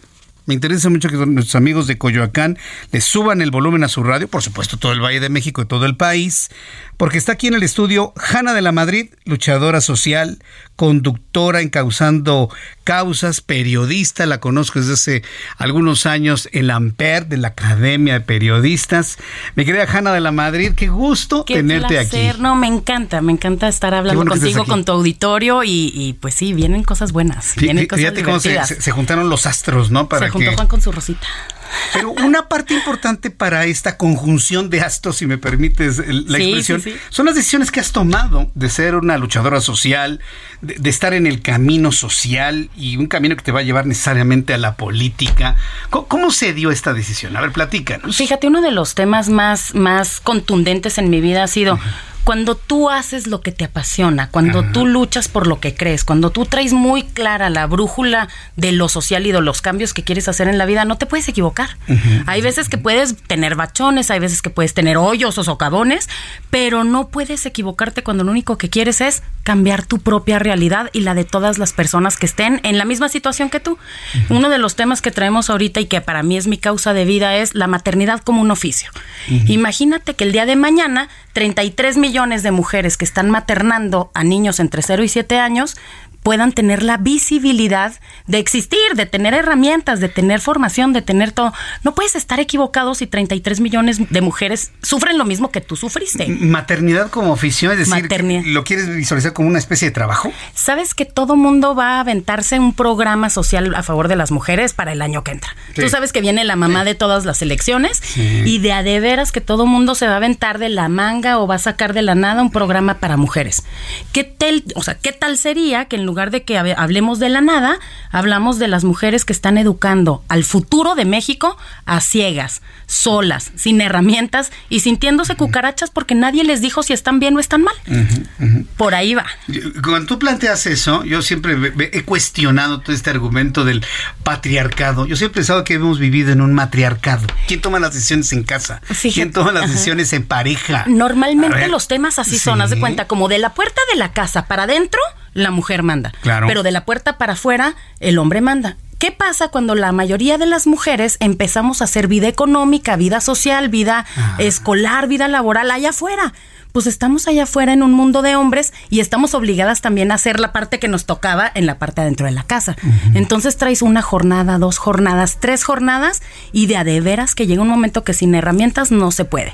Entonces, dentro de todos los planes que tú visualizas, que todos los candidatos van a ofrecer en favor de las mujeres, me estás diciendo que el tuyo es el que tiene más solidez, el más aterrizado, el más armado, el más realizable. Pero aparte, el que de a de veras nos puede transformar no solo a Coyoacán, mi amada Coyoacán, a la Ciudad de México, al país entero. Imagínate que nos dedicáramos a educar al futuro de México con conciencia, con base, con herramientas y sabiendo a dónde queremos ir, en lugar de seguirlo haciendo a ciegas.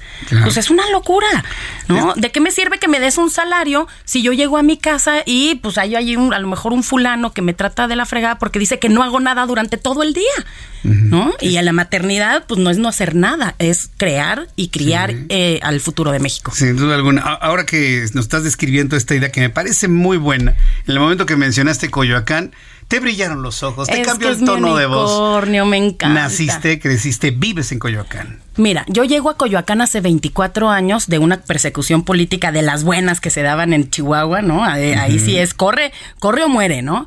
Y a mí Coyoacán me dio casa, comida, educación, familia, la oportunidad de vivir en un entorno libre, eh, de ser de izquierda progresista, de, de, debatir en las plazas, en los parques. Tú sabes que tengo siempre mi carrera basada en preguntar puerta por puerta en qué ayudo. Y claro que quiero ser alcaldesa. Pero claro, sería, sería un gran honor para mí que dejemos de tener ideas, ocurrencias y atarantamiento en, en la alcaldía y le demos a Coyoacán el lugar que se merece es decir, los mexicanos somos una mezcla, un sincretismo y yo creo que le tenemos que dar el honor a Coyoacán como la base y el eje cultural. Es la segunda plaza más visitada del país. Sí, es el segundo lugar donde hay grito de independencia. Imagínate que la gente viene a Coyoacán buscando que se te robe el aliento y esta emoción de decir aquí está la mexicaneidad y lo único que te llevas es un elote.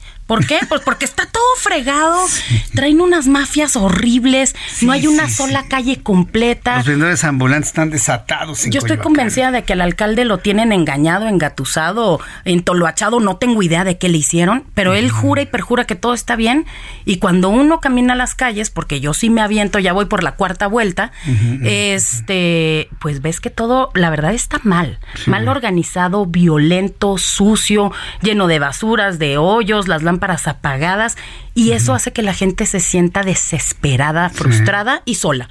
Y no puede ser que el corazón de México esté frustrado, desesperado y solo. Eh, después de los anuncios, eh, eh, voy a seguir platicando con Hanna de la Madrid para que nos redonde cómo está viendo Coyoacán la propuesta de la maternidad como oficio, pero qué otras cosas le, le enchularía a Coyoacán. Regreso con ella después de los anuncios.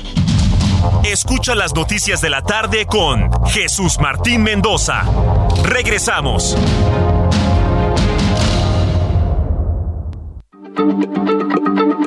Heraldo Radio, la H se lee, se comparte, se ve y ahora también se escucha.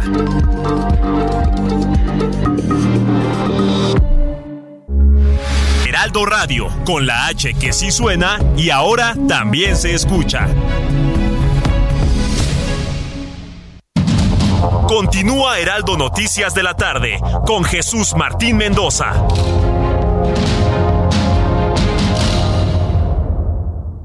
CAT promedio de 31.7% sin IVA, vigencia del 1 al 31 de agosto.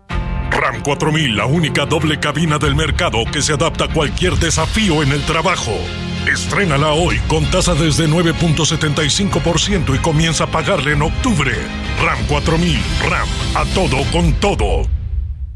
¿Cómo están amigos del Heraldo Radio? Qué gusto saludarlos y comentarles que el Instituto Casa de las Artesanías de Chiapas invitan a la vigésima sexta edición de la Expo Ámbar de Chiapas 2023, la cual se llevará a cabo del 11 al 15 de agosto de las 10 de la mañana a las 20 horas. Será en la explanada del Monumento a la Revolución de la Ciudad de México. A este importante evento único a nivel mundial asistirán 168 expositores con 84 módulos de los municipios de Simojovel de Allende, San Cristóbal de las Casas, Huitiupán, Chiapa de Corzo y Tuxtla Gutiérrez. Será en beneficio de más de 782 artesanos y artesanas tres empresas certificadas con la marca Chiapas y más de 4.500 integrantes de sus familias. Para esta edición se espera un aproximado de 25.000 visitantes, tanto nacionales como internacionales. ¡No faltes! Regresamos a las noticias de la tarde con Jesús Martín Mendoza.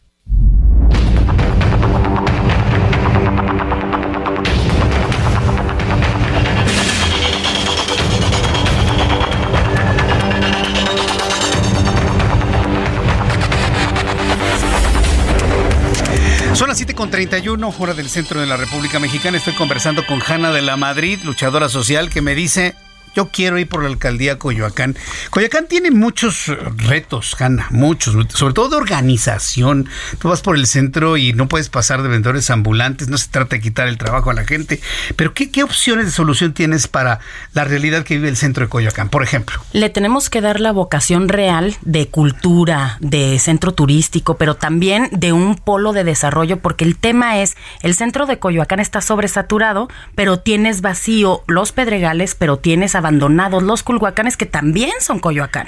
Uno de los grandes problemas que nos encontramos en tierra, el tema de la violencia, la violencia intrafamiliar, la violencia social está horrible, pero aparte, Culhuacanes y Pedregales dicen, Coyoacán no es solo el centro. ¿Y por qué solo se atiende el centro? Gastas el 70% del presupuesto en cuatro colonias cuando son 154 unidades territoriales. Y tiene razón la gente cuando dice, esto es injusto, estás generando desigualdad y pobreza. Y se genera desde la alcaldía. Eh, creo yo que uno de los temas es, imagínate que te agarramos en el centro, te subimos a los Reyes Coyoacán y te platicamos la historia del rey Cucumatzin y desde ahí te subo a Guayamilpas y desde ahí te llevo a un nuevo polo de desarrollo principalmente laboral en Culhuacanes con los primeros este, coworkings públicos y ya te regreso si quieres a Oasis. Pero después de que te enseñé la majestuosidad de todo Coyoacán. O sea, desde Francisco Sosa, pasando por el Estadio Azteca, viendo las aguas bravas de Coyoacán y terminando en el último eje donde podríamos hacer la diferencia con la unidad habitacional más grande de toda América Latina, creo que Coyoacán es más que la fuente de los coyotes. O sea, estás este, proponiendo una descentralización de Coyoacán. Empezando por una organización de repoblamiento de Coyoacán. Empezando por sacar a la alcaldía del centro donde está el primer ayuntamiento de todo América. Imagínate que de un lugar histórico, en lugar de ser un museo, un centro de consejo de las artes, pues es donde despacha un grupo de burócratas que a lo mejor no saben ni dónde están sentados. Hay que darle a las cosas su lugar y su peso. Y el centro de Coyoacán es patrimonio cultural de la humanidad. Y a eso tenemos que regresar. Me hiciste recordar que yo estoy registrado en Coyoacán. Mira, pues ya, votante posible. Precisamente, precisamente porque mi papá nos registró a todos en bautismo en el registro de Coyoacán por ese peso histórico, ¿no? Imagínate que tienes la primera calle, la primera iglesia, el primer molino, el primer puesto de periódicos que por cierto movieron casi dos cuadras por, pues, por ocurrencia tienes la historia del México moderno y de la mexicaneidad. Yo soy misionera lasallista, pero soy danzante de luna y eso es lo que deberíamos de estar reflejando. Los mexicanos no somos A o B, somos de la A a la Z y desde Coyoacán podríamos hacer la diferencia. Ese mensaje de unidad me encantó. Yo quiero agradecerte mucho, Hanna de la Madre, que nos hayas visitado el día de hoy, que nos hayas ya compartido toda esta idea, todo este interés de ir por Coyoacán y luego con tu experiencia en el periodismo, con tu activismo social y tu forma de conquistarnos con tu forma de hablar, pues yo creo que va a estar esto muy interesante hacia el 24. Hay gallo y hay tiro. La verdad es que hay gallo y hay tiro. Y nos la vamos a pasar bastante divertido. Que me compitan con ideas y con propuestas y con trabajo, no, no me van a ganar. Hanna de la Madrid, muchas gracias por estar aquí con nosotros. Un placer. Gracias, Hanna de la Madrid. Apréndese su nombre, escúchela bien. Ella va a buscar la alcaldía de Coyoacán, nos lo acaba de decir aquí en el Heraldo Radio. Son las 7.35, hora del centro de la República Mexicana. Me da mucho gusto saludar a Luis Eduardo Velázquez, director del diario semanario Capital CDMX. Estimado Luis Eduardo, ¿cómo estás? Bienvenido.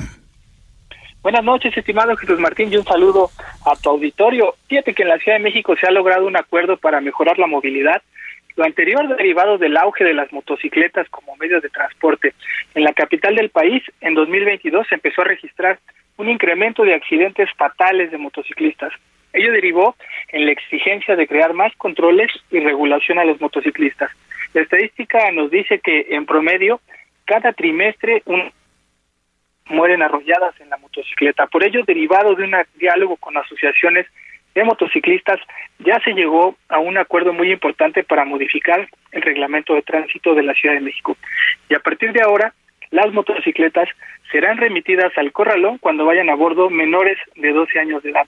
También cuando los tripulantes circulen sin casco y en los casos que viajen más personas que la capacidad máxima de estos vehículos. Y muy importante será que se incluye la prohibición de que las motocicletas sean conducidas por menores de edad y también de personas de más de 65 años. Esa infracción también va a meritar corralón y se reitera que, las, que los motociclistas deberán portar la licencia tipo A1, A2 o permanente. Habrá, por supuesto, un periodo de gracia, porque las sanciones van a aplicar a partir del 24 de septiembre próximo.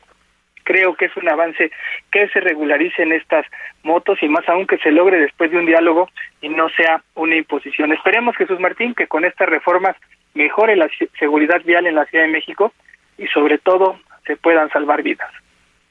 Eh, sin duda alguna, ¿no? Salvar vidas, la seguridad vial, pero también que vaya cambiando la cultura de la movilidad en la Ciudad de México. Muchas gracias, Luis Eduardo. Qué gusto saludarte. Que tengas muy buenas noches. Gracias a ti y que tengas un gran fin de semana. Jesús. Gracias igualmente, que te vaya muy bien.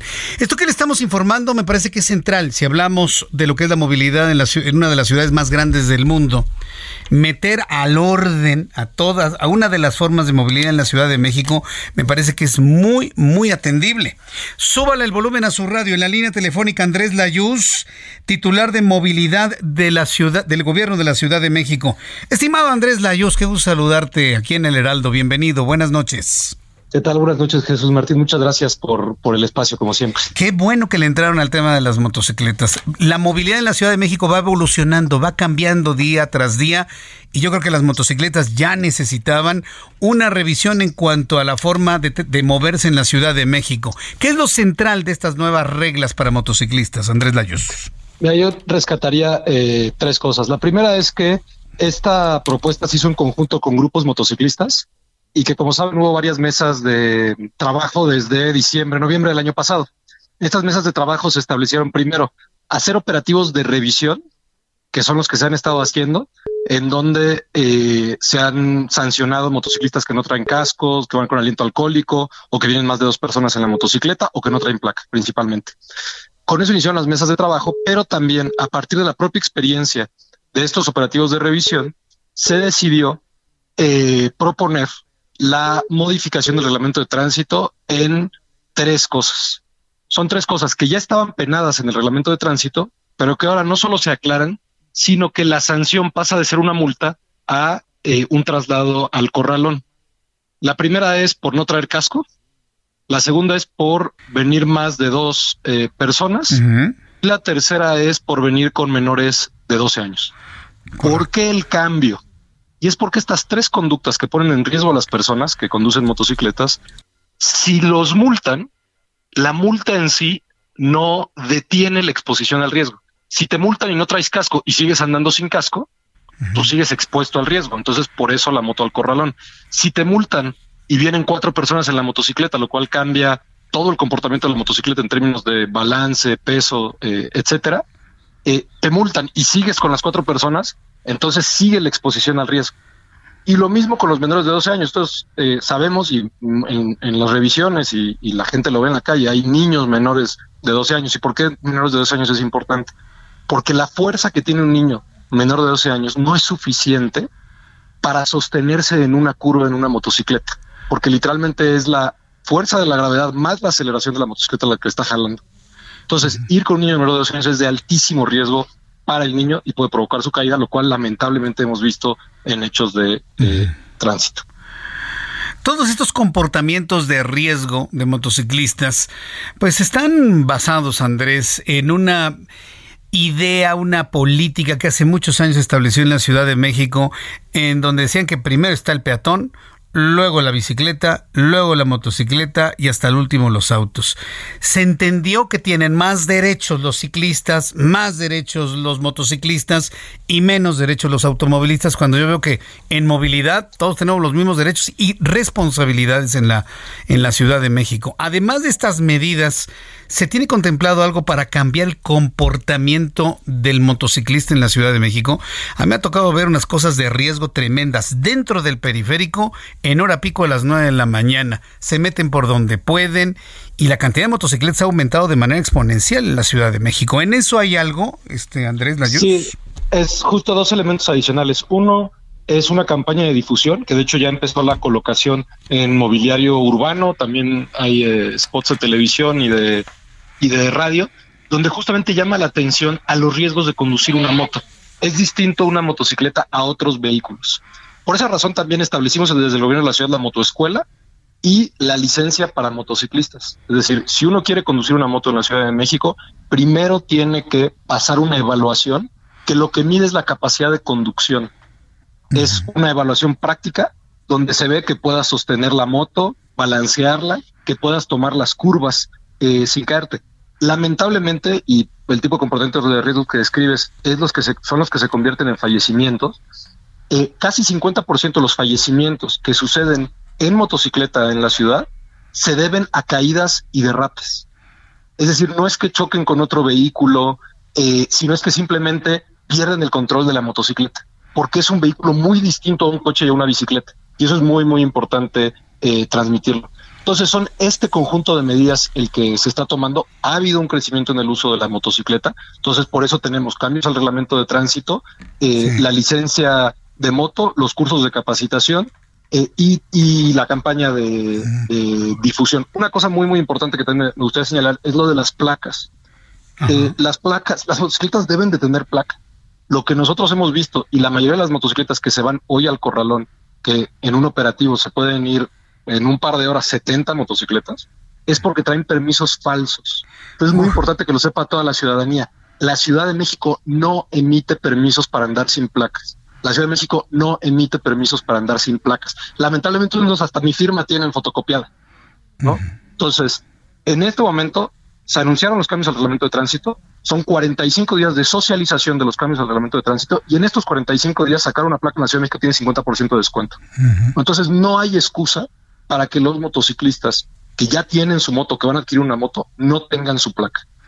Hemos visto que incluso los permisos falsos los venden más caro que la placa lo cual es absolutamente absurdo y entendemos que una parte es información y difusión y por eso estamos haciendo ese trabajo. o, no entrarle a la tramitología, ¿no? Porque pues también hay gente que es reactiva la tramitología, Andrés. Sí, sí, pero los requisitos son basiquísimos. Es una factura, una este, identificación, la INE tiene el domicilio, si tiene el domicilio ni siquiera se necesita el comprobante de domicilio, si no tiene el domicilio, pues un comprobante de domicilio. Es muy sencillo.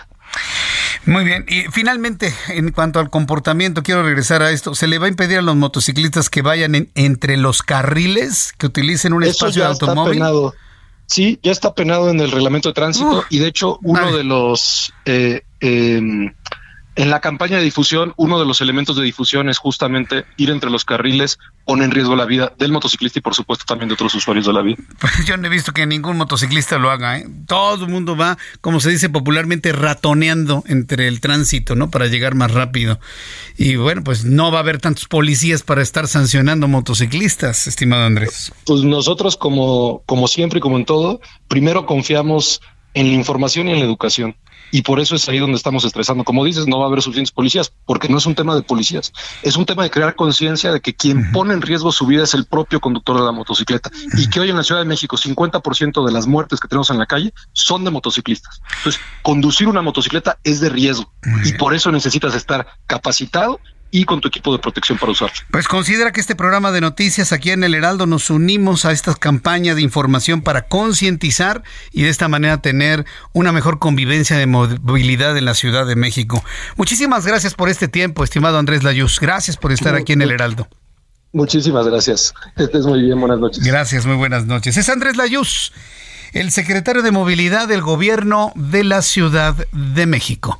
Son las 7.45 horas del centro de la República Mexicana. Oiga, qué rápido se nos ha ido nuestro programa el día de hoy, pero no podemos dejar de, nada, de, lado toda la información deportiva porque nos viene un buen fin de semana para convivir con los amigos, con la familia, viendo deporte. Mi querido Roberto San Germán, qué gusto saludarte. El gusto es mío, mi querido Jesús Martín. Buenas noches. Hoy te va tranquilo. A la gente que nos. Sí, está muy tranquilo. Eh, no. no. es que tú me echas a andar, amigo. O sea, la verdad, yo vengo bien tranquilo y luego, luego, pues, ya sabes cómo soy, ¿para qué me invitas? Entonces, no, vengo tranquilo. Sobre todo vengo contento. por, contento, exactamente. Por un deportista mexicano que puso el nombre de México muy en alto. A ver. Fernando Valenzuela.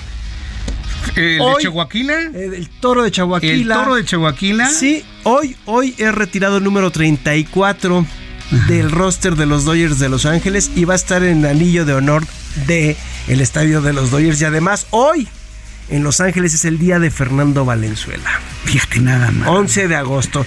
Lo que hizo este hombre es una maravilla, amigo. Irrepetible. La verdad. ¿eh? No, bueno, la verdad es que desgraciadamente para la gente que no lo sabe, él le, va a costar mucho trabajo llegar a Cooperstown, que es el Salón de la Fama del béisbol, por sus números. Los números para llegar en el béisbol al Salón de la Fama están de locos, ¿eh? O sea, sí son unas cosas impresionantes, 300 victorias y no sé cuántas cosas. Fernando se queda un poquito corto. Pero si vemos lo que hizo en 1981, cuando llega este jovencito, que tenía una manera muy peculiar de lanzar porque no veía. Él veía el cielo y luego lanzaba la pelota. Y eso a los beisbolistas al principio no sabían ni dónde iba a caer el famoso screwball, que era una de sus este, pichadas favoritas, ¿no? Y la verdad es que este uno de los lanzamientos que tenía que dominaba a la perfección. Eh, ahí veíamos a Tom La Sorda muy feliz. May Brito, que era el cuate de la pistola, que fue el que lo conoció, el que fue el buscador de talento, que lo encontró y que se lo llevó para allá. Y que la verdad es que fue una maravilla Fernando Valenzuela ganándole esa serie mundial, él a los Yankees cuando estaba. La del 81. La, del 81. La serie mundial del 81. Si la gente no la ha visto, dense el tiempo para buscarla en YouTube y vean lo que era Fernando Valenzuela en 1981. Señores, Fernando Valenzuela hizo hasta el término de la Fernandomanía. Fue uno de los 10 hombres más sexys del mundo. Sí, con todo y todo. Con todo y todo. Usted veía a Fernando Valenzuela y decía, no puede ser que lo haya nominado. Pero fue un jovencito que se ganó el Sayón, novato del año. Además ganó la Serie Mundial él. Sí. era una delicia verlo pichar. además. era una locura cómo lanzaba y además bateaba. El tipo bateaba. Sí, es cierto. El tipo bateaba. Llegó a meter alguno con Ron. Sí, claro. Ya recuerdo. Además bateaba. ¿no? Y la historia de Fernando es durísima. Él sale a Chavaquila, un pueblo en donde no había nada. Ellos jugaban béisbol con piedras y palos de escoba. Sí. O sea, él lanzaba, ahora sí, como dicen, piedradas. ¿No? Pedradas, lanzaba pedradas textualmente. corrígeme, sí rebasó su porcentaje de bateo el 300, ¿no? No me acuerdo si llegó a más de 300, pero andaba entre los 250 sí, le pegaba, sí le, pegaba, sí, era bueno, sí. era bueno, ¿no? Que no es común en los pitchers. No, y ahora menos, ¿no? Yo me acuerdo que él estaba y otro que se apellidaba Carton, que también era otro de esos pitchers que decías no es posible, le pegaban muy bien a la pelota. Fernando Valenzuela llegó hasta ganar partidos él bateando. O sea que tenía en ese momento hombres en, las bases, en tercera y en segunda y ponía... Un tablazo. Un tablazo, podía ser home run o podía... O sea, la base sacaba un hit, ¿no? Entonces la base que era impresionante verlo, pero sobre todo lo que hizo con los mexicanos en ese entonces en Los Ángeles. La Fernando Manía fue una locura, amigo. Yo me acuerdo cuando Fernando Valenzuela, una fanática, se salta y va y lo besa a la boca. Así en el montículo. Sale corriendo la chavita feliz con su número 34 y lo agarra y le da un beso en la boca. Fernando era un chamaco, se queda así como hasta el ampair se le queda viendo. ¿no? Como una mujer guapa, ¿no? Y ya lo ves. Así con ese tipo de cortes de caballo, como Los Ángeles de Charlie, amigo. que era ese. Sí, ochenterísimo. Ochenterísimo, en capas y todo esto, ¿no? Farrah Fawcett, y todos ellos que estaban, ¿no? Pero. Fernando Valenzuela es una locura. De verdad, señores que están empezando en el mundo del deporte, échense un clavado a la historia de Fernando Valenzuela para que se den cuenta de lo que hizo este hombre en el deporte a nivel mundial, ¿eh? Porque Fernando Valenzuela en Los Ángeles es conocidísimo, amigo. y lo quieren muchísimo, ¿eh? Fernando Valenzuela lo quieren muchísimo. Entonces, 11 de agosto, un día como hoy, ya es el día de Fernando Valenzuela. Y hoy se retira el número 34 de las franelas de los Dodgers. Hoy el 34 está ahorita, me imagino que en unos minutos ya estará el momento en donde él me imagino que va a lanzar la primera pelota de ese partido y hoy le retiran esa franela del 34 y la ponen en el anillo de honor que es estos eh, digamos eh, el ribete que hay en el estadio por dentro en donde están los números míticos no y ahí va a estar el con, Sandy, con Sandy Koufax, que también era un gran, gran pitcher de los Dodgers. Va a estar ahí también Fernando Valenzuela. El 34 también está Tom La Sorda, el número 2, recordando que era su, su manager. Y bueno, un equipazo el que tenía. El, equipazo que tenía Garby Say, Ron Say, el pingüino. El pingüino Say, que una vez casi lo matan este con la, con la bola, con la, pelota, le dieron un bolazo este la 100. Sí, sí, sí, casi lo mata. ahorita te digo Gus, este Gusash, así se apellidaba, me acuerdo este hombre que lanzaba durísimo un bigotón y lo prendió en un costado y sí, así se cayó, puc, ya casi lo mata. Steve Garvey, que era la primera base, ¿no? Rick Monday también que estaba. No, era un equipazo el que tenían los Sí, era un gran equipazo. Y siempre el personaje. Pedro Guerrero, ¿te acuerdas? Pedro Guerrero. Y Tom La Sorda también era un gran personaje cada vez que brincaba al, al, ah, montículo, se enojaba, se enojaba pateaba y les aventaba tierra a los este umpires y todo. Estamos hablando de hace 42 años, señoras y señores. 42 años. Y lo y parece que fue ayer, ¿eh? Sí, sí, ahorita que me, hiciste recordar mucho esos, esos momentos en los que junto con mi papá, todos mis hermanos disfrutábamos las, eh, los partidos de, las, de los playoffs, de las series mundiales. Y sí, recuerdo ese, ese, esa serie mundial del 80 también hay una que es muy buena contra los Expos de Montreal, que también hay Fernando Valenzuela. No, fue, fue una época muy bonita también. Ah, y, luego llega Teodoro Higuera, ¿te acuerdas, no? Teo también que llega a Milwaukee.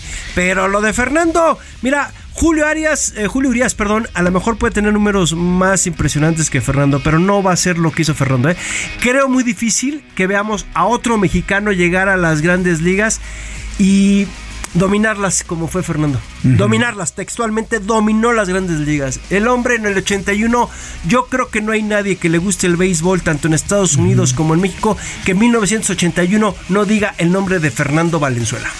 Después del 81, ¿cuántos años duró la hegemonía de, del... Ah, bueno, siguió jugando, yo creo que hasta los 90, inicios de los 90, porque hay que recordar que eh, luego cambió a los padres, estuvo en los padres, ¿no? Y fue bajando, obviamente pues, se va acabando el brazo, porque, a ver, Fernando Ojo, ¿eh? Él era de los pocos pitchers que tenía más de 20 salidas al año y casi terminaba los partidos. O sea, él lanzaba todas las nueve entradas. Hoy ah. es muy raro, pero y lanzaba más de 20 veces al año.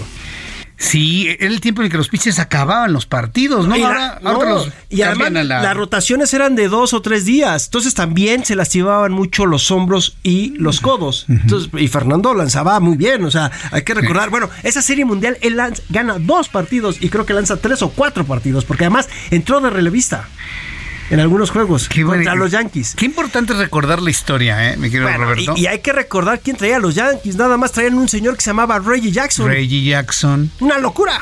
Traían un pitcher que se llamaba Kente Colbe. ¿Te acuerdas cómo, eh, aventaba el, la bola por abajo? Sí, sí, tenía, submarina. sí, sí, tenía, no, era, una locura. Yo, recuerdo eso. Era, era este, ver a, No, es que ver a, a Fernando era una locura, ¿no? O sea, yo la verdad es que me acuerdo de esa época. También eh, Socia, ¿te acuerdas que era su catcher? Porque nada más era el único ah, que lo Mike Socia era el único que le cachaba porque, pues como no veía la gente, fue el único que aprendió a cachar las pelotas que lanzaba Fernando. Roberto, muchas gracias por esa parte de la historia. muchas gracias. gracias a ti. Historia del deporte. Hoy aquí en el Heraldo Radio. Ya nos vamos. Muchas gracias por su atención. Quiero informarle que voy a tomar una semana de descanso, una semana de vacaciones. Gracias a mis jefes del Heraldo de México. Estará con ustedes Heriberto Vázquez durante toda esta semana acompañándole con las noticias y por supuesto este gran equipo encabezado por Giovanna Torres, por Ángel Arellano, reporteros corresponsales, en fin. Les invito para que se queden toda esta semana escuchando a mis compañeros y Dios me nos volveremos a encontrar el próximo lunes 21 de agosto. Por su atención, gracias. Que tenga usted muy buenas noches. Hasta entonces. Esto fue Heraldo Noticias de la tarde con Jesús Martín Mendoza.